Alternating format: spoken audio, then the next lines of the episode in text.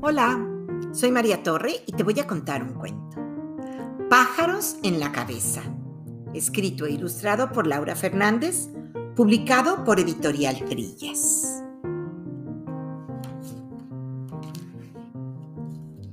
Como todos los días, me levanté temprano para ir a la escuela. Pero esta vez, en lugar del molesto ring, ring del despertador, oí un pío, pío, pío cercano. ¡Qué emoción! Me vi en el espejo y descubrí que tenía pájaros en la cabeza. Me quedé un rato observándolos y pensé, no tendré que usar más un despertador. Los pajaritos estaban aún medio dormidos, pero cuando me bañé con ellos terminaron por despertar.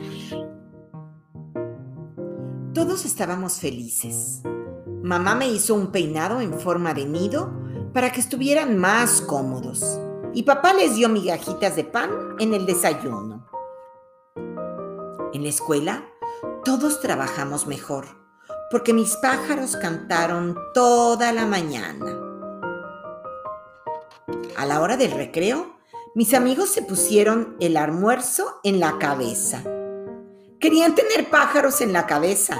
Sin embargo, solo se acercaron mariposas.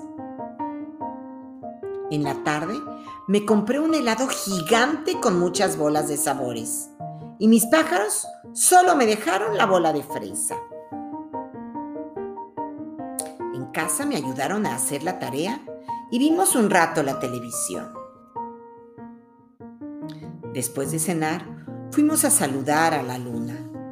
Cuando regresamos a casa, mis pájaros se fueron a dormir a un árbol. Y aunque me sentí triste, los dejé volar. Ya no están en mi cabeza, pero viven en el árbol que está junto a mi ventana.